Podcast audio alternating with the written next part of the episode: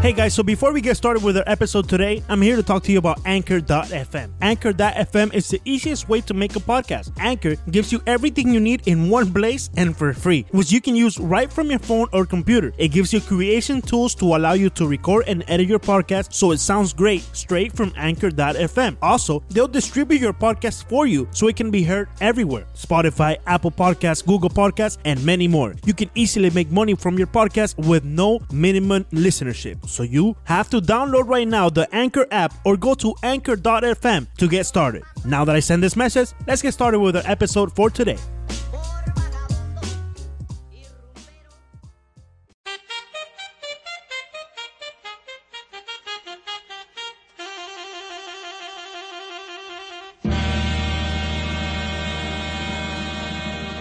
Hola, ¿qué tal? Bienvenidos al episodio número 5 de 5 razones.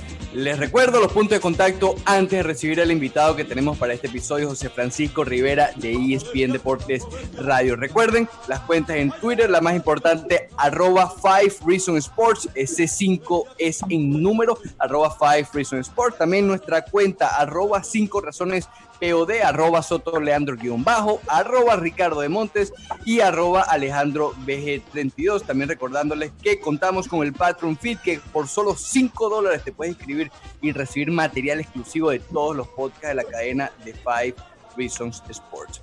Pero bien, vamos a recibir a José Francisco Rivera de ESPN Deportes Radio. ¿Cómo estás, José Francisco? Saludos, señores, un gran abrazo. Qué bueno estar aquí con ustedes compartiendo y bueno, eh, listo y emocionado de estar con ustedes para hablar de lo que tanto nos gusta, que es el béisbol de las grandes ligas.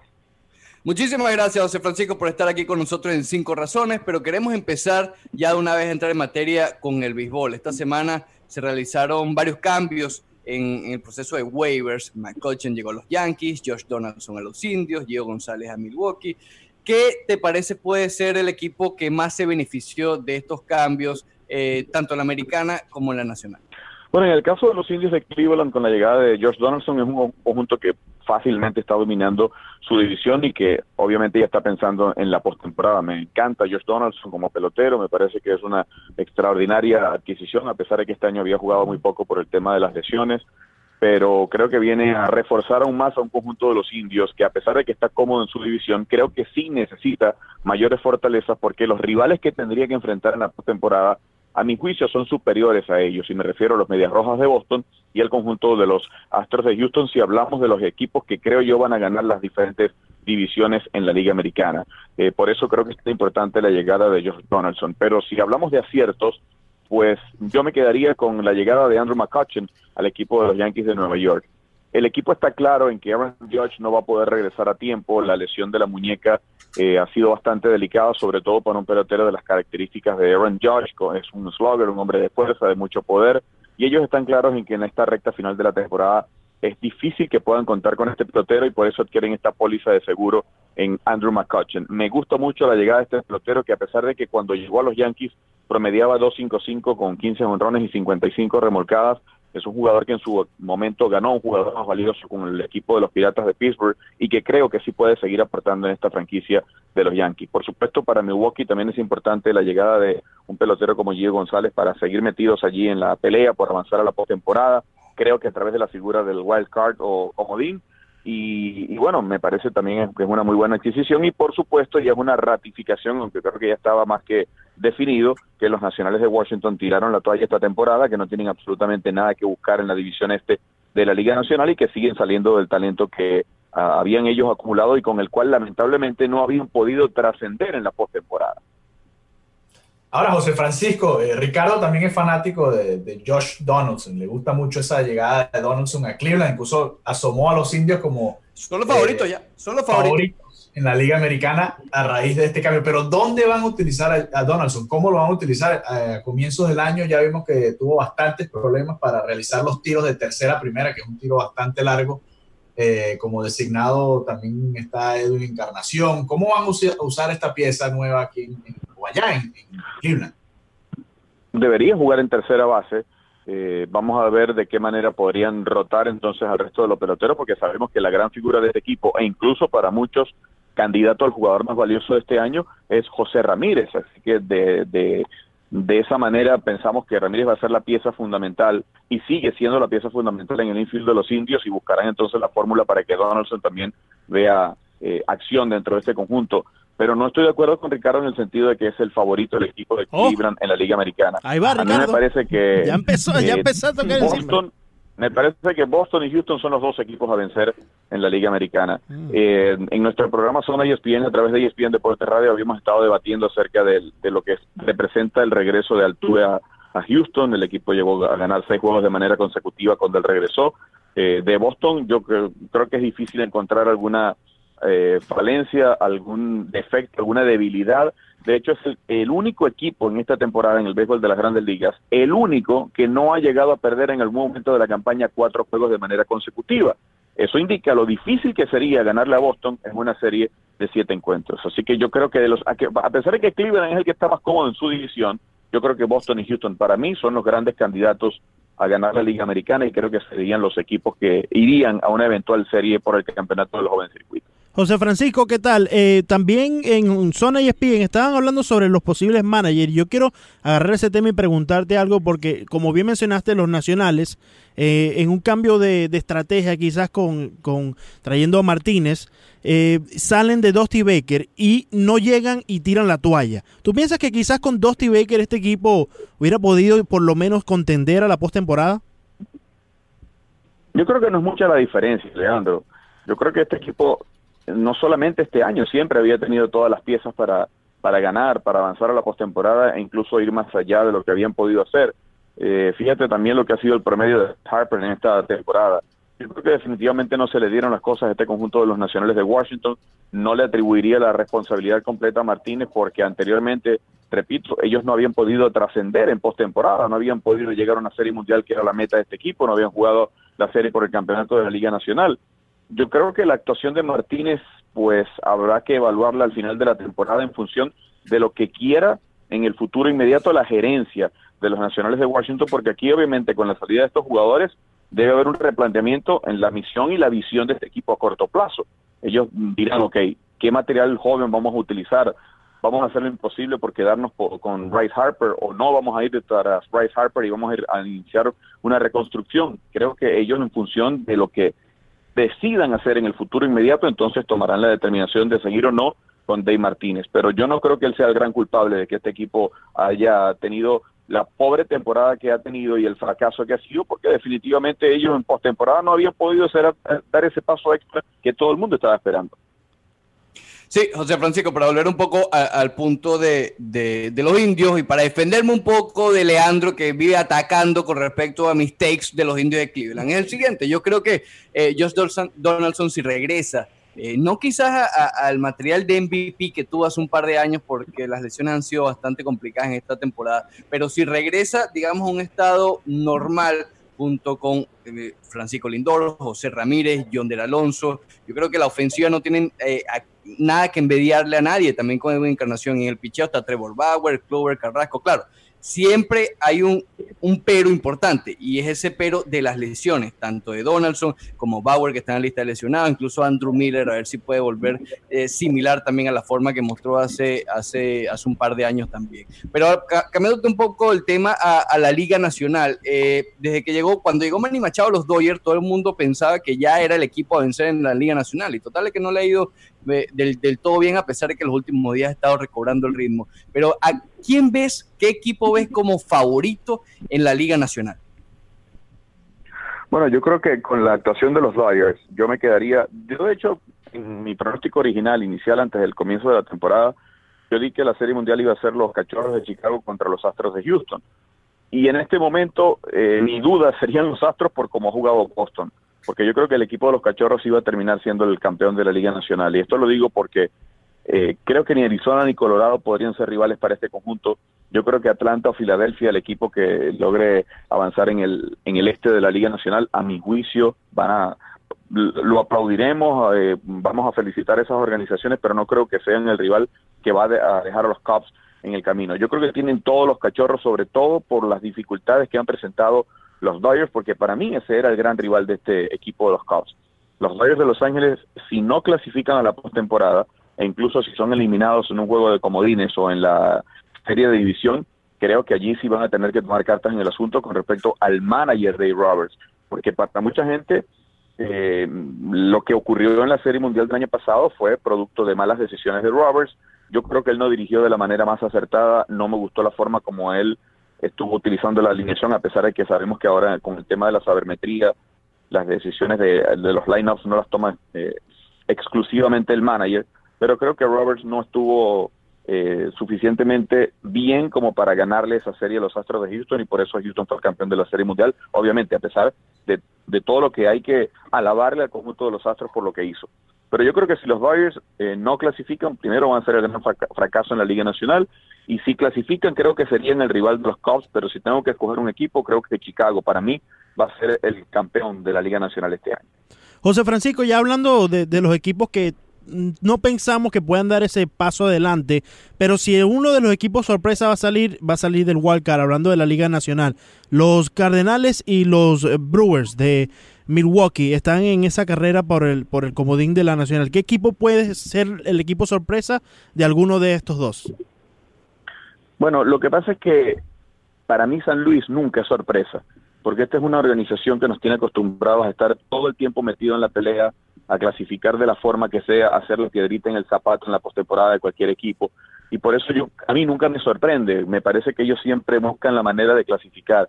Por eso sí podría ser para mí una sorpresa los cerveceros de Milwaukee, a pesar de que es un equipo en el cual hemos visto una cantidad de rostros nuevos importantes este año. Y por cierto, hay que resaltar también la labor de un pitcher como Joe Chacín, que ha igualado el tope de 14 victorias para él en una temporada en las grandes ligas.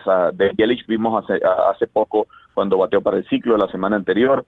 Así que yo creo que sí, para mí la sorpresa sería Milwaukee y no porque San Luis no, no haya hecho un gran trabajo, sino que para mí nunca es sorpresa San Luis porque es un conjunto que me tiene acostumbrado a estar siempre allí metido en la pelea. Ya que mencionas a Milwaukee y a San Luis, eh, la semana pasada tuvimos una conversación aquí interesante sobre los posibles candidatos a MVP eh, y había varios nombres de estos dos equipos. Yo asomé a Matt Carpenter, se habló un poquito de Jesús Aguilar, pero nos olvidamos de Christian Yelich, quien quizás sea ahora la pieza más importante de este line-up de Milwaukee. ¿Ves alguno de estos peloteros eh, con alguna posibilidad real de ganar el jugador más valioso en la Liga Nacional? Bueno, Matt Carpenter sí, yo no creo honestamente que lo vaya a ganar Yelich. Eh, no, no sé, no, no, no, no, no votaría. Yo no tengo la, oportunidad, el privilegio de votar, pero si lo si votara no creo que Yelich sería mi, mi elección número uno en esta votación al jugador más valioso. Pero lo que ha hecho Matt Carpenter sí creo que es eh, extraordinario. Es un pelotero que desde el 15 de mayo se encendió y no ha parado de batear con este conjunto de los Cardenales de San Luis. Y además es un pelotero que ya nos había mostrado anteriormente su calidad en el béisbol de las grandes ligas. Es un jugadorazo este muchacho, siempre me ha llamado la atención eh, lo que hace con el Madero, ya con 35 cuadrangulares hasta la fecha dominical, este jugador Matt Carpenter, y creo que habría que considerarlo. De igual manera, eh, Javi Baez, creo que ha tenido un temporadón, 100 carreras remolcadas para este muchacho, que ha sido para mí la bujía, la gran pieza de este equipo de los cachorros, un conjunto que tuvo a, a Brian rato largo fuera por lesión y este muchacho en la antesala eh, se cargó el equipo al hombro, ha tenido una actitud de liderazgo, no para de batear, eh, a la defensiva es extraordinario. Si tuviera que votar estaría o entre Carpenter y Javi Baez. Y si me apuras, me quedo con Javi Baez como para el, gran candidato para mí para ser el jugador más valioso en la Liga Nacional. No te discuto lo de Javi Baez, José Francisco, pero si vamos a agregar un nombre. Discútelo como me lo discutiste a mí. No, no, no, no. Como, lo, discutiste a mí. Caramba, no, espérate un momento. Es difícil discutir que alguien dé a Javi Baez como MVP. Pero yo, yo quiero agregar un nombre, el nombre que vengo agregando Ricardo y Alejandro, ahora se lo quiero decir al popular eh, eh, José Francisco Rivera. Eh, por, por, cierto, José Francisco, le gusta mucho el hipismo a José Francisco, los caballos, ahí siempre lo vemos en el encanta.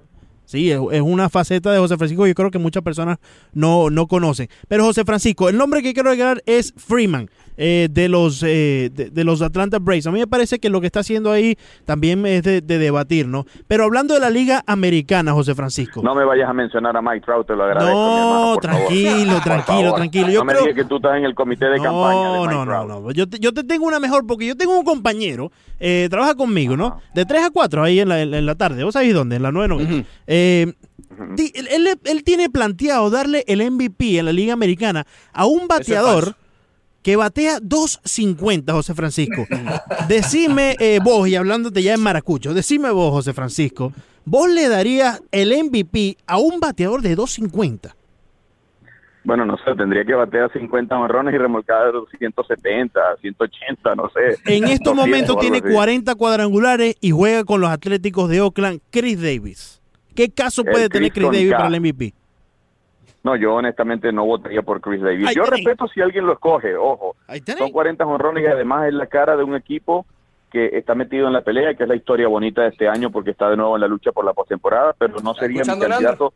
Eh, no, no, no lo tendría en los tres primeros de mis candidatos. Ojo, yo creo, a mí, a ver, a mi juicio, el más valioso de la americana es J.D. Martínez. 3.35 de promedio, el segundo mejor bateador, 39 honrones, el segundo mejor en esa cifra, y 115 carreras remolcadas liderando ese departamento en la Liga Americana. Además, no solamente es designado, sino que la defensiva también ha visto acción, poca, pero ha estado en los jardines de Boston, y sabemos que el rol para el cual lo trajeron a este equipo es para que fuera designado. Yo no sería tan riguroso a la hora de seleccionar al jugador más valioso y castigar a un designado porque solamente batea me parece que no es justo porque ese es el rol que cumple dentro del equipo.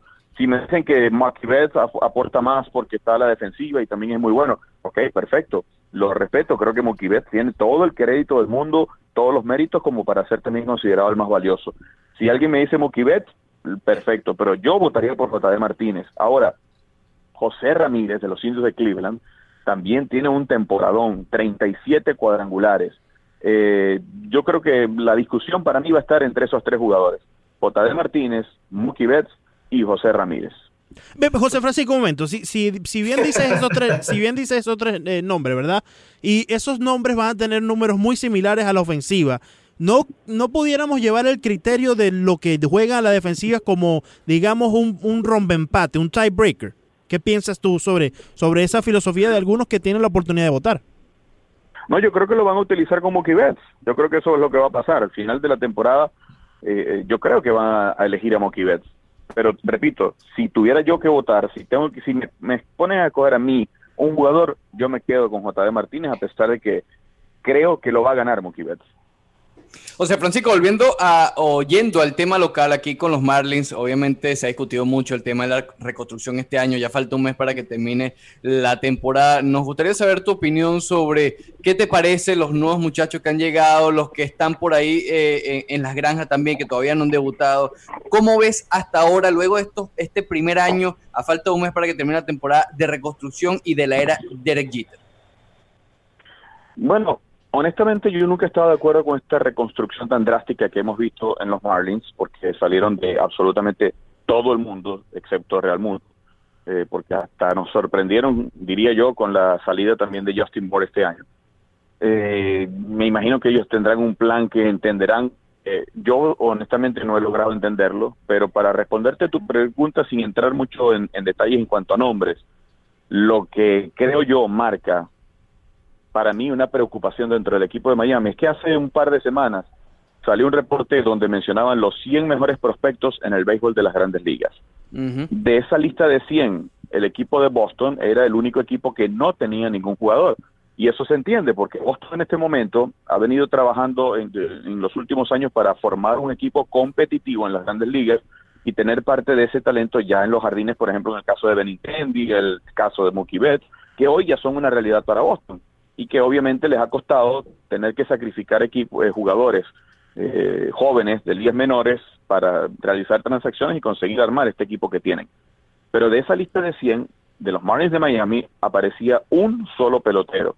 Entonces me cuesta trabajo entender cómo después de tantas transacciones, tantas salidas de jugadores importantes o con nombres eh, interesantes dentro de la franquicia, este equipo en 100 peloteros, en 100 prospectos de grandes ligas tenga un solo nombre. Yo creo que es preocupante. Ojo, eso de los nombres no es garantía de que estos peloteros vayan a brillar y vayan a ser estrellas en las grandes ligas, pero al menos indica un panorama de cómo vienen trabajando las organizaciones, lo que pronto veremos en el terreno de juego de estas diferentes de estos diferentes equipos en el béisbol de las grandes ligas y si de los Marlins después de haber salido de todo lo que salieron apenas tienen un, un nombre yo creo que es definitivamente preocupante lo que está pasando con este equipo. José Francisco, pero yo creo que también hay que tener en, la mesa y, plantearlo porque... Eh, el equipo no había ganado, no había tenido una temporada ganadora en ocho temporadas. O sea, habían tenido récord perdedor por ocho temporadas con los nombres que formaban parte de esas alineaciones. Giancarlo Tanto, Cristian Yelis, Marcelo Zuna y bueno, y, y, el equipo, el núcleo del equipo, ¿no? Di Gordon también. Si bien no se recibió eh, lo que se esperaba en prospectos por ellos, tenemos que tener en cuenta que ya el equipo se había marcado en una dicha reconstrucción y eso bajó el valor en el mercado de todos los peloteros que ya te acabo de mencionar. Eso hay que tenerlo en cuenta cuando vengamos a debatir también la, reconstrucción de los Marlins, porque sí es bueno tener el Giancarlo Tanto, el Christian Yelis, Marcelo Zuna, el D. Gordon en segunda base en el Marlin Park, pero eso no solamente no estaba llenando las gradas, sino tampoco estaba ganando los juegos necesarios para tener eh, consecutivas y, consistentes campañas ganadoras, ¿no? Sí, pero lo, lo, lo, de ahora, lo de esta temporada, para mí es desastroso. Yo por lo menos, empezando la campaña, fui a un juego y prácticamente salí deprimido del estadio porque la cola para entrar era nada y cuando entro era prácticamente un juego de ligas menores y el promedio de asistencia este año ha sido cerca de 8.000 aficionados por juego. Entonces, yo creo que si, si eso no es como para preocuparse y decir, hacia dónde vamos a pero es que, ya los fanáticos José Francisco pero es que los fanáticos ya no estaban yendo al estadio. O sea el, el estadio lleva vacío desde pero no que mil personas precisamente, precisamente Leandro dale una razón al fanático para que vaya bueno pero ahora menos van a ir. Correcto pero eh, si tú le das la razón del fanático de tener los nombres y tener los juegos ganados entonces ahí está yo digo la ecuación que hace que los fanáticos vayan al estadio. Pero si el equipo tiene los nombres y no ganan eh, no van a ir al estadio porque no nadie quiere ir a ver al equipo perdedor aunque esté Carlos tanto y eso se comprobó cuando Giancarlo Tanto iba a llegar a los 60 honrones y nadie estaba en el estadio. Entonces ya, ya eso venía así. No, no creo que sea factor, ¿no? Leandro, cálmate, Leandro. No, no, porque imagínate, José Francisco. ¿Ha mandado a correr? No, Más allá, de la falta de. Eh, yo creo que eh, estamos hablando de una fanaticada que se ha sentido golpeada últimamente, no solamente por esta gerencia nueva con Derek Jeter, sino por lo que había hecho anteriormente el equipo de los Marlins. Entonces, yo creo que hay una incredulidad enorme en la fanaticada del sur de Florida, específicamente de los Marlins de Miami, en el sentido de decir, bueno, pero ya va, si me han prometido proyectos y no cumplen, y me vuelven a prometer y no cumplen, y porque a esta gente yo sí le tengo que creer. Pero es que eso no es culpa de ellos, eso no es culpa de Jeter y, y ¿Cómo les voy a creer si salieron de todos los jugadores con los cuales se pudo haber llegado en algún momento a algún lado. O sea, si yo tenía una razón para ir al parque de pelota, era ir a, ver a eh, Con esos jugadores llevaban ocho temporadas negativas, José Francisco. Con esos mismos jugadores que te llevaban la gente, la poca gente al Marlin Park. Precisamente, pero ¿y con estos jugadores a dónde van a llegar, Leandro? Bueno, pero es que es una reconstrucción. ¿Qué voy a ir yo a, a, ver en el parque de pelota? Tú sabes que es triste y lamentable que la gente tenga que ir a ver al rival que es lo que ha ocurrido durante toda esta temporada. La gente va es para ver a los Yankees, la gente va para ver a Boston, a los cachorros. Pero es que eso, eso ha sido historia, eso es historia con la, eso es historia con la franquicia de los Marlins, incluso cuando estaba en el estadio de los mil nombres, allá arriba en Fort Lauderdale. Venían los Mets, venían los Mets en Miami Lake por ahí arriba, por, por el norte venían los Mets y, eso, se, y eso, se, eso, se, llenaba de, de, fanáticos de los Mets. Venían los gigantes y se llenaba de fanáticos de los gigantes. Lo mismo viene pasando desde hace tiempo. La, la, la franquicia de los Marlins nunca han tenido un plan de construir fanaticada. Y yo creo que Jeter ha llegado para construir esa fanaticada y lo estamos viendo en los cambios que ha implementado, no solamente en el estadio como infraestructura, sino también en el equipo. Drásticos cambios, pero yo creo que hacían falta para generar una nueva fanaticada y un equipo ganador bueno, ahora están, ahora están aprendiendo a hablar español los ejecutivos del equipo de los Marlins y yo creo que es una fanaticada a la cual nunca han atendido como debe ser, a la fanaticada hispana que vive en Miami, que creo yo en definitiva es tan importante para ellos, a la comunidad latina. Eh, yo creo que ellos deberían apuntar hacia eso, además del tema del, del talento de los jugadores. Porque yo pongo en el caso de los Marlins este ejemplo y no sé si ustedes están de acuerdo con ustedes.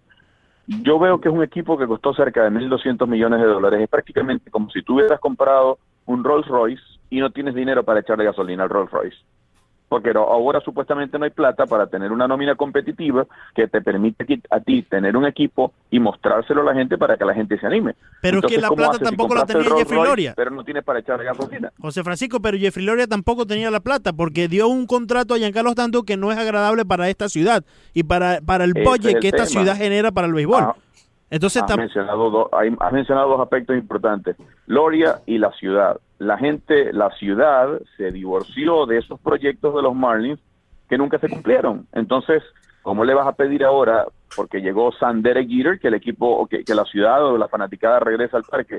No, ellos querrán ver primeros resultados, porque dicen, ¿para qué voy a ver al equipo este año? Espero entonces dos o tres años que supuestamente le va a tomar al equipo para hacer un conjunto competitivo, porque es que no hay atractivo, no hay argumento como para que la gente vaya al parque de pelota. Y eso es una realidad, eso, eh, o sea, la gente no va a ir al estadio porque el equipo no está ganando y es un equipo de reconstrucción. Pero yo creo que con el plan de Jeter, eh, aunque sí tiene sus fallas y ya tú las has notado, José Francisco, eh, sí tiene sentido y sí yo creo que va a lograr algo que no se ha logrado aquí en Miami desde que lo logró Dave Dombrowski en aquel entonces. Escúchame, ah, pero no, todo el mundo, no todo el mundo está de acuerdo con la reconstrucción. Yo tampoco estoy de acuerdo con la reconstrucción y bastante lo hemos discutido en la 990. Que tú estés de acuerdo porque crees ciegamente en Derek Jeter no significa no, no que creo, también no creo en Derek Jeter. Lo que está diciendo José Francisco es una realidad. una, mira, salieron de tres potenciales MVP ah. porque estamos discutiendo. Pero que eso, eso ya se dijo, Ricardo. Stanton fue MVP. Marcelo Zuna el año pasado lo ponías en los dos y era MVP. Y no tienen la capacidad o no tuvieron la capacidad de recibir prospectos adecuados, por lo menos con nombre. Ricardo, Leandro, no eso, de convencer ya, a la gente. Eso ya está dicho. Yo no estoy tratando de convencer a José Francisco que ya tiene su postura. Estás mencionando a Jeffrey Loria y ya un tiene, de Fort Lauderdale. Ya tiene su postura, José Francisco, y yo no lo estoy tratando de cambiarla. Yo lo que estoy diciendo es que para algunas personas, como a José Francisco no le hace sentido la reconstrucción, por ejemplo, a mí sí me hace sentido la reconstrucción, porque tenía que pasar ocho temporadas negativas sin ganar. A ver, Leandro, por ejemplo, en esta misma división hemos visto dos reconstrucciones muy diferentes, la de los Bravos de Atlanta y la de los Phillies de Filadelfia. Sí. Esos equipos estuvieron en una reconstrucción y mira lo rápido que este, estos equipos regresaron al chance de, de volver a la postemporada. Y ahí están. Nadie pensaba que Atlanta o Filadelfia este año estuvieran metidos en la pelea por la postemporada. Nadie. Y ahí están, y incluso Atlanta con un parque de pelota nuevo. Entonces, ¿qué pasa en este equipo? Eh, ¿Por qué hacerlo de esa manera? ¿Por qué salir de.? Ok, yo entiendo el contrato de Stanton, que era mucha plata y que Loria le dio demasiado dinero. Perfecto, sal de Stanton y trata por Stanton de conseguir un material que te sirva, sobre todo picheo. Pero el resto, cuando tú sales de Osuna, de Yelich, de Gordon y ahora recientemente de Borg, ¿qué le estás diciendo tú al público? ¿Qué le estás diciendo? A mí no me importa para nada lo que tú vengas a ver al parque de pelota, es mi opinión es lo que el, el, es lo que yo deduzco, interpreto de las decisiones de este equipo. Este equipo le está diciendo al público, a mí lo único que me interesa es no perder dinero. Entonces, en, algo y en lo que sí podemos estar de acuerdo es que cuando el equipo empieza a ganar, sí se va a reflejar en los fanáticos en el estadio. En eso sí podemos estar de acuerdo. El tema es cuándo van a empezar a ganar. Esa es la gran pregunta. ¿Cuándo van a empezar a ganar? Tranquilo. José Francisco, para finalizar el tema de los Marlins, yo quiero preguntarte sobre dos cosas. Más allá de la reconstrucción, ya estamos en este proceso y quería saber tu opinión sobre los peloteros jóvenes que hemos visto eh, ya en otro rol más importante esta campaña, eh, un Brian Anderson, eh, la llegada de jóvenes como Sandy Alcántara, Pablo López, que han sido sorpresas gratas en la rotación de los Marlins, Caleb Smith más temprano en el año, y también por la nueva iniciativa que anunciaron los Marlins de Miami de la comunidad 305, esta sección en la que van a dejar que la gente lleve sus instrumentos, que se expresen, que canten, que toquen. Eh, ¿qué, ¿Qué opinas sobre estos temas? Bueno, en cuanto al talento joven, yo creo que eh, obviamente Anderson ha sido la gran carta, la gran figura de este equipo, lo que hemos visto como el pelotero que, cualquier organización eh, quisiera tener en, el, en el, su roster de las grandes ligas. Yo creo que cero quejas con este muchacho Anderson, creo que es el jugador que yo quisiera seguir viendo un rato largo en el equipo de Miami. En cuanto a los lanzadores, bueno, han tenido altos y bajos durante la campaña. Mm, yo creo que López sería un, nombre que quisiera seguir viendo y brillando dentro de la organización de los Marlins de Miami. Pero, a ver, es que yo creo que todavía falta demasiado, aparte de Anderson. Yo creo que está Anderson y el resto de estos jóvenes y de este talento que los Marlins consiguieron vía cambios como para seguir creciendo. Y, creo que allí está la gran diferencia. O sea, no ves un, talento que tú digas, wow, este es el muchacho que en dos o tres años va a ser va a formar parte del movimiento que permite a este equipo regresar a la competencia, ojo, excepto Anderson. Creo que él es el único eh, nombre que podría, podría figurar allí como número uno, pero después están el resto, para mí, oye, no sé, una situación que, que, que, tienen todavía muchísimo que demostrar en el, en el béisbol de las grandes ligas. Y con respecto a la comunidad 305, cuando van a permitir a la gente llevar sus instrumentos o llevar cualquier cosa que semeje a la pelota eh, que se juega en nuestros países, Yo en lo particular le hubiera buscado un nombre como mm, caribeño, porque creo que eso es lo que identifica a la gente dominicana, de Puerto Rico, de Venezuela, de Cuba, donde la pelota se, se vive en las gradas de una manera diferente. Y yo, en lo particular creo que hubiera eh, buscado por ahí una mezcla en, en, cuanto al nombre, donde mencione y destaque lo que significa el Caribe dentro de la fanaticada del béisbol que, que apoya o que, o que acude a los Juegos de los Mares. José Francisco Rivera, eh, bueno, vamos a ver cuando hacemos una apuestica para ver si Villegas se pone un corbatín de esos que te gustan a ti, José Francisco, y tiene por ahí. No, yo no, yo no, yo no apuesto, Leandro. No, no, apuesta. Ok, yo, ok. Yo espero que Sebastián y Renato apuesten y me anoto, aunque nunca me han invitado cuando pagan las apuestas que uno, que uno gana y el otro pierde. Muchas gracias, José Francisco, por compartir con nosotros aquí en el Cinco Razones Podcast, parte del Five Reasons Sports Network.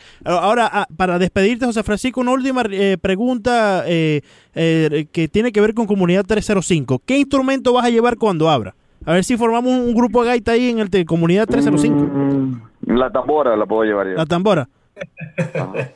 José Francisco Rivera lleva la tambora a Comunidad 305. Regresamos en breve después de este promo aquí en Five Reasons Sports Network, 5 Razones Podcast.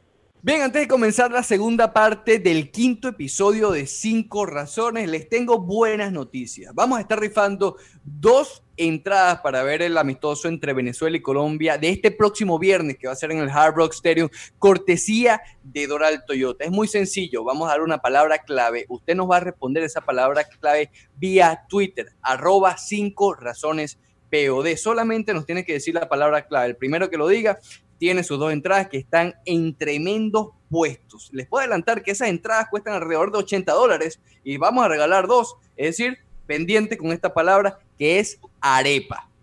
La palabra es arepa, algo que se come en Colombia y también en Venezuela. Arepa. El ganador va a pasar por Doral Toyota a buscar dichas entradas. La dirección 9775 del Northwest, 12 calle en el Doral. Estamos emocionados de presentarles a nuestro nuevo aliado, que como nosotros es completamente del sur de la Florida. Se trata de Doral Toyota, donde puedes encontrar todos tus modelos favoritos de la Toyota. Ya sea que estés buscando un carro nuevo, usado o uno usado previamente certificado. Doral Toyota está localizado en la 9775 del Northwest 12 calle a tan solo unas cuadras del International Mall y el Dolphin Mall. Experimenta la diferencia Doral, que significa cuatro años de mantenimiento complementario y asistencia en la vía en todos los vehículos nuevos. El financiamiento está disponible para aquellos que tengan problemas con su crédito. Además, si mencionas a 5 razones cuando llames al 305-680-1129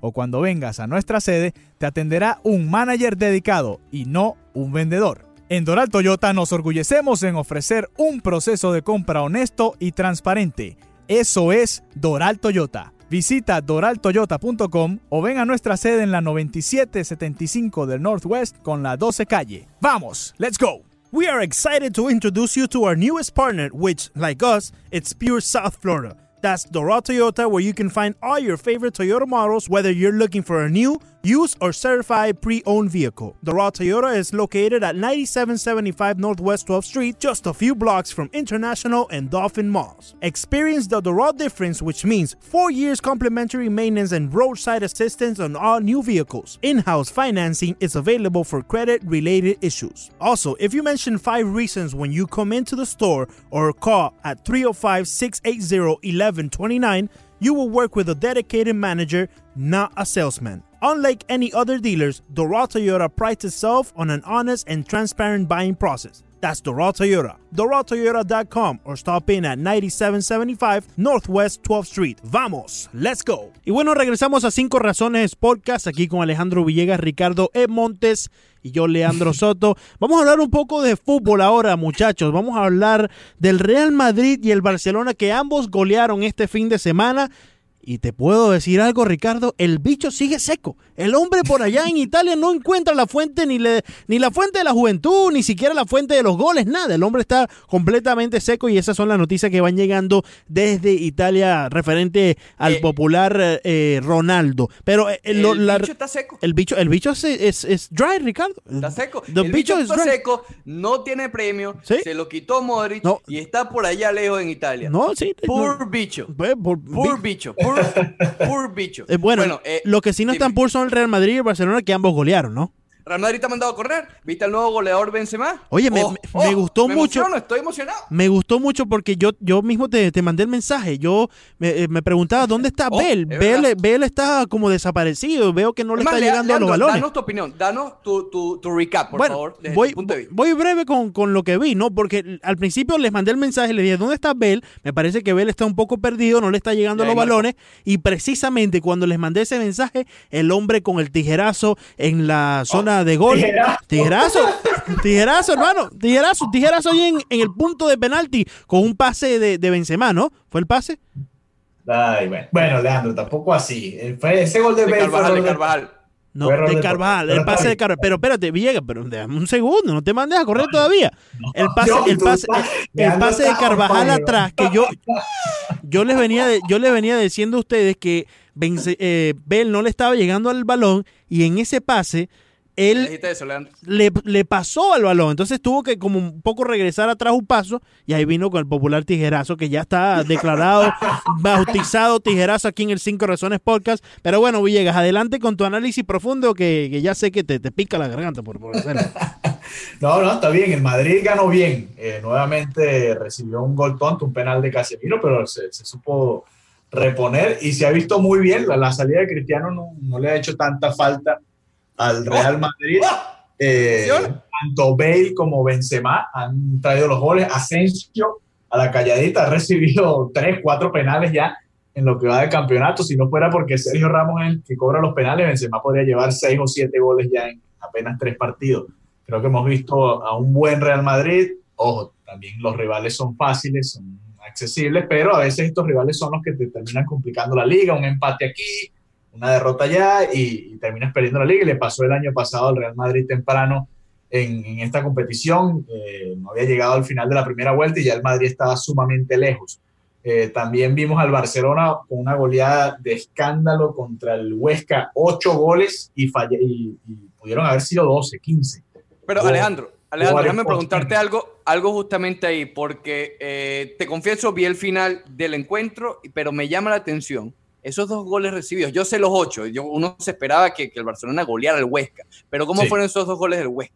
Fíjate, los dos goles, el primero, los dos fueron eh, jugadas ex- extrañas en el área. El primero un cabezazo que se desvió un jugador del propio Huesca y, y terminó descolocando a Ter Stegen, que fue el primer gol del, del encuentro. Por cierto, el Barcelona empezó perdiendo este juego 1 a 0. Y el segundo fue justo antes de, de terminar el primer tiempo para ponerlo 3 a 2 y fue también un rebote por el lado derecho del área, eh, recentraron y gol.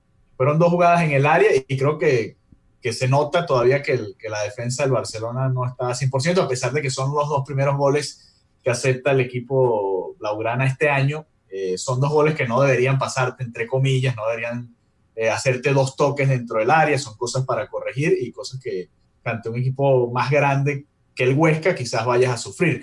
Eh, en ofensiva, obviamente, ya lo comentamos, ocho goles, eh, pudieron haber sido 12, 15, y, y te demuestra la diferencia que hay en estas ligas. Un equipo tan, tan fuerte como el Barcelona, con un equipo tan débil como el Huesca que acaba de subir. Eh, ya de hecho el Barcelona y Madrid ya están solos en la punta, apenas, luego de apenas tres fechas. Cayó el Atlético. El Atlético de Madrid perdió, perdió el Sevilla en el, en el clásico contra el Betis también. Eh, el Valencia tampoco se ha visto bien. Eh, el Celta de Vigo es el que está más cerca, que fue el que venció al, Atlético de Madrid. Eh, se mantiene con siete puntos y es el que por ahora le está, está siguiendo el ritmo al Barcelona, al Real Madrid. Pero pareciera que esto va a ser una carrera de dos desde temprano. Y el Atlético de Madrid, que fue el que más invirtió, el que trajo los, los fichajes más interesantes, entre comillas, parecía que tenían con qué luchar esta liga, ya están a cinco puntos, y cinco puntos en esta liga en el que es difícil que el Madrid y el Barcelona tropiecen, creo que es una distancia bastante grande, a pesar de que todavía quedan los enfrentamientos directos, eh, tanto en los derbis con el Real Madrid como los enfrentamientos directos con el Barcelona, que sabemos que el Atlético le va bien ante, ante este par de equipos, pero creo que está bastante claro que este año va a ser eh, como se, nos habíamos acostumbrado antes, una pelea entre dos, entre el Barcelona y el Real Madrid. Ojalá me equivoque, ojalá se mantenga más pareja y el Atlético se pueda meter.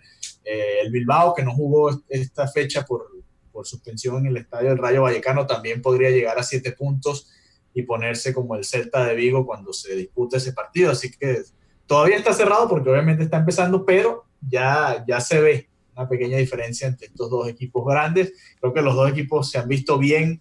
Eh, el Barcelona sigue usando su, formación eh, natural, no ha usado los fichajes ni Vidal, ni Malcolm, ni Arthur, todos están empezando desde el banco. Y creo que para eso fue que los trajeron, no, no hay nada extraño. Al Madrid llegó Mariano, pero Mariano va a ser simplemente la ficha de cambio por Benzema, cuando Benzema no pueda, cuando eh, necesiten una cara fresca, cuando necesiten dos delanteros, no mucho más que eso. Eh, no sé si Ricardo, ¿quieres comentar sobre lo que significa para ti como representante del madridista en este programa? Ah, que Mariano se ponga la número 7 de, Cristiano. No, está llorando. Está llorando. el hombre quiere luto. No me gusta, no me gusta. Mariano, Mariano. Imagínate. El fichaje del Real Madrid es Mariano. Ah, bombo y platillo por jugador que va a estar en el banco. Número 7. En el banco con el número 7. No, me causa nada de emoción el fichaje de Mariano, y ah. menos que tenga el 7. Cristiano Ronaldo, yo no tengo nada con Cristiano, al contrario, te pues, estoy diciendo, es el mejor jugador en la historia del Real Madrid y ya. Los premios no lo dicen. los premios no lo dicen, Ricardo. Ah, le ponen el 7 atrás a Los premios no lo dicen, Ricardo, porque aunque se vistió de blanco los premios de la UEFA, el popular bicho ni siquiera se apareció. El hombre, el, bicho verdaderamente estaba gone. El hombre, no. el hombre no apareció. Y ganó el popular Luka Modric. se ganó el delantero de la competición y ganó como el mejor gol. Pero literalmente, en persona no estuvo ahí, porque sabía que el, ah, el premio. Él es malcriado. Claro, porque el premio de peso que ganó el popular Luka Modric. Entonces, ¿me entiendes? No se lo iba a ganar ella. El hombre dijo: ¿Sabe qué? Yo no voy para allá porque no, no voy a pasar pena. Y ahí tenemos. ¿Te gustó, Ricardo? ¿Quién fue el mejor jugador del Real Madrid el año pasado en la Champions? ¿Modric o Cristiano? Es que, fíjate, fue Cristiano. Fue Cristiano, pero hay mucha confusión con estos premios, porque estos premios incluyeron al Mundial. Si tú juntas las dos cosas, Champions y Mundial, se lo tienes que dar a Luka Modric, pero, pero con los ojos cerrados. Luka Modric llegó a la final del Mundial y bueno, y también ganó la Champions, siendo el segundo mejor jugador de, del Real Madrid. Yo creo que a Cristiano también le afectó que no tuvo una buena final. Él fue el mejor jugador del Real Madrid en la Champions, pero en la final no fue factor. No, ni en las semifinales contra el Bayern. Ni en la semifinal, eh, es verdad, pero en general, en general fue el mejor jugador. Eh, muchachos, eh, por ahora esta parte la culminamos, regresamos cuando termine, porque vamos a hablarle claro a nuestra, a nuestra audiencia. Regresamos cuando termine el juego de los huracanes desde Dallas contra LSU. vamos a estar observando este partido para después traerle la información y el análisis más completo. vamos a jugar, vamos a jugar fútbol pronto atención a nuestro Twitter, arroba 5 razones POD. Vamos a tener a Alejandro Villegas jugando fútbol con nuestros oyentes. Atención. Regresamos luego de este promo y después de que veamos a los huracanes contra LSU, porque ya empezó el fútbol colegial. Hey, it's Ethan Skolnick, co-founder of the Five Reasons Sports Network. You may have made it out to one of our two parties we've had so far, both of which were huge successes. Even if the Dolphins and Canes lost, we did one at Texas Roadhouse and one at Uncle Al's Cafe in Sunrise. This time, we're going to participate. September 12th, 7:30 p.m. That's a Wednesday. We're going to be at Soccer Zone Indoor. That's Miramar Parkway and Flamingo Road in Miramar. It's a great new facility, and we're going to have a field for 90 minutes, air conditioned, enough for 10 to 12 players to play. Here's all you need to do before you show up subscribe to our patron feed. Now, that's on Podbean. So, what you'll have to do is download the Podbean app for free on either iTunes or Google Play, depending on whether you are Apple or Android.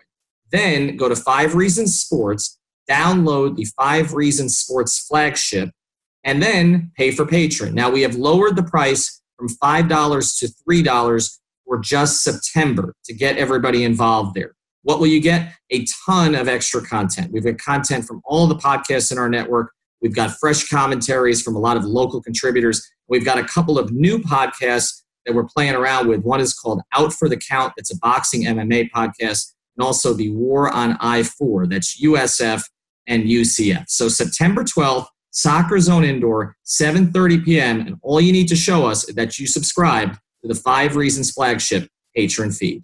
And now, back to the episode. Los Huracanes de la Universidad de Miami, supuestamente el mejor equipo de nuestra ciudad, Perdió ayer y de qué manera ante LSU este domingo. No pudieron mostrar su mejor cara. Nuevamente Malik Rozier fallando en su puesto de quarterback. ¿Qué pasó, Leandro? ¿Cuál fue la clave para que Miami empezara esta temporada con el pie izquierdo nuevamente? Ahora cuatro derrotas consecutivas si contamos lo que sucedió el año pasado. Fíjate, Alejandro, el, juego de Miami ayer comenzó, digamos, en un buen pie. Eh, vimos a Malik Rozier que estaba eh, eh, controlando el juego en los primeros en los primeros acarreos del partido, en los primeros drives del partido, ¿no? Vimos a Malik Rozier cuando estableció el pase aéreo y tuvo tres pases aéreos seguidos para completar la jugada y así acercarse más hacia la línea de gol y fue cuando el popular Bobo Baxa le dio los primeros tres puntos a la Universidad de Miami. Luego de eso, desapareció por completo la ofensiva del equipo de los Huracanes. Así más o menos es como lo veía. El, equipo de Miami ha permitido 26 eh, eh, goles de campo seguidos. Esto es desde el 2016, cuando el equipo no ha podido parar un gol de campo del contrario. Así que son cosas que se vieron ayer que el equipo va a tener que esta semana sentarse, ver el video y, arreglar aquellos, aquellas fallas que sin duda alguna eh, están poniendo al equipo en, mal, porque se vio la, la defensiva, no sé, no es que se vio completamente mal, pero estaban permitiendo muchos huecos y ahí es donde aprovechaban con la misma jugada del equipo de LSU atravesar la línea de, de las 10 yardas para así completar el, primer down. Algo que Miami no pudo hacer en todo el juego. La, la, Universidad de Miami no completó ningún primer down. Desde el tercer down no pudieron completar un primer down para así darle más eh, oportunidades a su ofensiva. Eso es lo que se vio. Un Malik Rozier bastante, digamos, desconcentrado ya cuando no se le estaban dando las jugadas y lo sacó del juego, lo sacó de sus casillas y así no pudo volver a establecer su juego. ¿Ha cambiado algo Malik Rozier desde la temporada pasada? ¿Ha mejorado en algo? Fíjate, yo quizás, quizás lo, lo veamos cuando, cuando establece el pase aéreo. Yo pienso que ahí es cuando se nota la diferencia de Malik Rozier al año pasado. Él tiene que establecer ese pase aéreo y, y eh, mezclarlo con el juego terrestre que él mismo puede ejercer sin ni siquiera darle la bola a uno de sus compañeros.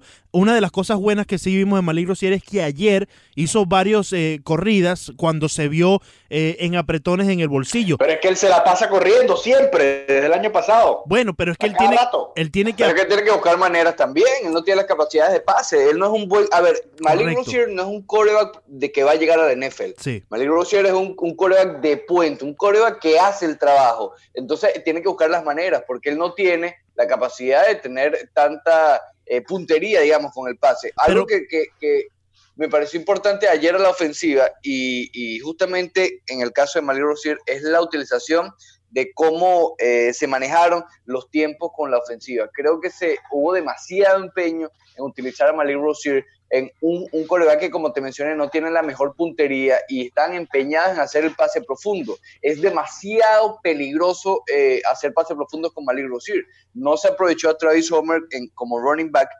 Ah, con algo que sí me quedo son los receptores de Miami. Amon Richard lució muy bien a pesar de que salió lastimado. Estamos esperando a ver cuáles son los resultados de, del golpe que tiene, pero eh, lucieron muy bien los receptores, salvando a Malik Rosier en muchas ocasiones. Yo creo que la, el mayor problema, el cual se puede ajustar, es cómo se llamó el juego, es decir, cómo, eh, cuáles fueron las jugadas que se utilizaron en el juego con, con, respecto a la ofensiva. Yo creo que eso puede mejorar para de aquí al resto de la campaña, que ojo, este fue el juego más complicado quizás del año.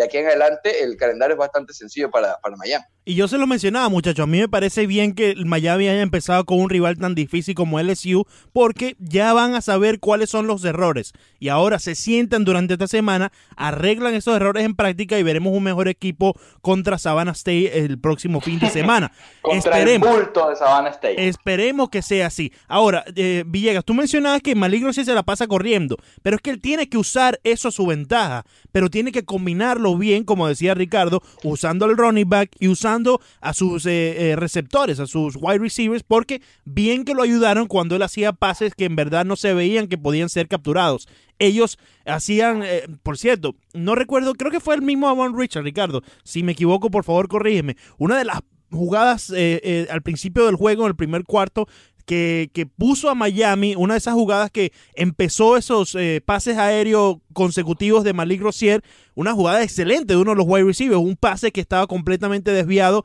el hombre se lanza hacia el frente y con una mano eh, captura la, eh, el balón. Creo que fue a Man Richards, Ricardo, si, si, si me equivoco, por favor corrígeme, creo que fue a Man Richards, y ahí es cuando los wide receivers ayudan a Malik Rozier, que mucho que necesita esa ayuda. Hablando de los pases largos, sí, le hace falta mucha más puntería a Malik Rozier. Incluso ayer eh, lanzó para una intercepción. Y lo más importante eh, para el equipo en estos momentos es poder llegar a ese tercer down, a esa tercera oportunidad y convertir el primer down, porque es la única forma que pueda seguir eh, avanzando en el campo de las 100 yardas, ¿no? Se vio un equipo de Miami un poco desconcentrado luego de que las cosas no le estaban saliendo. Otra de las cosas que deben de arreglar, deben de, mantenerse en el juego, aún así cuando están debajo eh, por mucho en el marcador. Eh, Leandro, fue Thomas el receptor, no fue Amon Richard, fue Thomas el que tú dices que agarró con una mano. Sí, Thomas, Thomas, que fue la primera jugada que Malik Rozier completó. Y eso fue gracias a la, a la, buena jugada de, de, Thomas. Entonces. Ahora, Leandro y Ricardo. Miami empezó la temporada rankeado en número 8 de la nación, el número 8, en el top 10 de todos los Estados Unidos. Fue este un golpe, eh, un regreso a la realidad para Miami para decirle, muchachos, ustedes todavía no son top 10, en cierto punto sí, eh, pero eh, yo sí creo que este equipo es top 10. Yo creo que el puesto 8 está, es, acertado. Yo creo que Miami puede finalizar alrededor de, ese número y a lo mejor hasta más arriba. Claro, lo que pasa es que, espérate, LSU es un buen equipo. Se está, eh, a ver, una de las claves que tenía a LSU, la gente que daba a LSU contra Miami era que funcionara la línea defensiva. Y lo vimos, Miami no pudo hacer absolutamente nada contra la línea defensiva de LSU. Aquí no es tanto la caída de Miami, sino la subida de, de LSU. LSU va a estar en el top 10, Miami probablemente caiga, pero va a regresar, va a regresar al, al top 10, cuidado si no al top 5. Miami tiene un buen equipo, lo que pasa es que LSU también. Sí, y, precisamente esta semana se le preguntaba al entrenador Mark Rick si pensaba que este equipo podía llegar a ser un equipo élite y sin eh, ningún tipo de, de, aguante, él respondió sin titubear, respondió, dijo, sí, este equipo lo puedo llevar a ser un equipo élite. Y digamos que Mark Riggs sí ha llevado a este equipo a cierto tipo de élite porque este equipo eh, estaba bastante mal antes de que llegara Mark Rick. Y él ha oh, logrado oh. que este equipo, el, año pasado ganaron 10 partidos, dime Ricardo. Claro. La otra cosa que fue fundamental en el juego de ayer, que creo que nunca se pudieron recuperar, fue la expulsión de, de Bandy por targeting. Es decir, eh, él no es un, jugador titular, pero hay, también hay que acordarnos que estos jugadores son, son niños, tienen 19, 20, 21 años. Eh, ese golpe al principio del juego, literalmente, de que se fuera expulsado Bandy, creo que nunca mentalmente se pudieron recuperar de, de, de, esa expulsión. Creo que eso también afectó más, obviamente, la, la, ofensiva tan, tan fuerte de LSU al principio del juego. Nunca se pudieron recuperar de eso. Sí, es que le, rompió la el, a Miami desde el año pasado. Yo, ¿por qué no creo que sean élite? Desde el año pasado, cuando les tocó enfrentarse a equipos de, primera línea, recordamos la paliza que recibieron de Clemson, estamos viendo que Miami cuando enfrenta a estos rivales le cuesta mucho. Quizás Notre Dame fue el punto más alto de, esta estadía de Mark Riggs como entrenadora en, en, casa. Le pudimos ganar a un equipo como Notre Dame, que era muy bueno, pero a partir de ahí vino un bajón y creo que Miami se encontró más en su nivel. Ojo, también los rivales fueron, fueron mucho mejores, así como era este LSU, que probablemente eh, suba en el ranking luego de esta victoria. Pero creo que Miami está detrás de esos equipos élite, detrás de Alabama, detrás de esos grandes, esos grandes programas que continuamente están en el, en el frente de, de la NCAA pero creo que Miami está por detrás, está en, el, del 15 hacia atrás en el ranking. No sé qué piensan ustedes. No, sí, sin duda alguna. Eh, les, les hace falta un, un, tiempo más para poder llegar al nivel de, esos equipos que acaba de mencionar eh, eh, Alejandro. Pero fíjate, eh, ayer durante la transmisión del juego yo estaba haciendo algunos de, los apuntes y fíjense cómo cambian los apuntes del primero hasta el último. se los voy a leer tal cual como, como los tenía apuntado. Miami superior en el juego aéreo ante LSU. Esto cuando ya Malik Rozier estableció el juego aéreo o por lo menos pensamos que había establecido el juego aéreo. Luego se vio un juego terrestre eh, neutral. Nadie logró establecerlo hasta que LSU logró penetrar directamente por el medio de la línea defensiva del equipo de Miami y lo hacían una y otra vez con la misma jugada. Otra de las cosas de la, de la defensiva de Miami es que no supieron leer esa, jugada y, aguantarlos cuando lo necesitaban, porque la hacían una y otra vez. Otro de los apuntes. Miami, una defensiva poniendo presión sobre el quarterback Joe Burrow de LSU. Sí se le notó en algún momento a la defensiva de Miami que le ponían presión. Incluso eh, muchas, muchas de esas veces el, quarterback de LSU, Joe Burrow, tenía que lanzar la bola fuera de las líneas porque tenía mucha presión encima de la defensiva de Miami. Escuchen esta porque te va a gustar, Ricardo. Malik Rosier muy bien en el bolsillo. A pesar de las dificultades, Malik Rosier, él se vio muy bien en el bolsillo. Sí fue, eh, eh, le hicieron un sack eh, en una de las oportunidades, pero se vio muy bien en el bolsillo. Y cuando entraba en apretones dentro de él, buscaba la corrida terrestre, el juego terrestrial y se escapaba de él. Muchas veces lo vimos que lo hizo. Otro apunte. LSU eh, con la comunicación. Tuvieron muchos problemas con, la comunicación. Incluso en el primer quarter ya se le, había, se le habían acabado los eh, timeouts para la primera mitad del partido. Así que falta de comunicación de LSU que Miami no supo eh, tener algún tipo de, ventaja sobre eso, ¿no? DJ Dallas estableció cierto tipo de juego terrestre. Miami destabilizó a LSU en algunas jugadas cuando mezclaba el juego aéreo con el juego terrestre, pero no no tuvieron la consistencia de seguirlo haciendo. Así que estos son algunos de los de, los eh, muy bonitos apuntes, Leandro. Sí, sí, sí, son algunos de los apuntes que, que, tuve durante la transmisión. Y bueno, muchachos, esperemos que, que, como les dije, puedan los muchachos llegar a Miami, ver los videos. Eh, saber qué tienen que arreglar y ver un mejor eh, Universidad de Miami de los Huracanes este próximo fin de semana en el Hard Rock Stadium cuando abren eh, la temporada aquí en casa ante Savannah State. Bueno, y así llegamos al final de nuestro quinto episodio de Cinco Razones.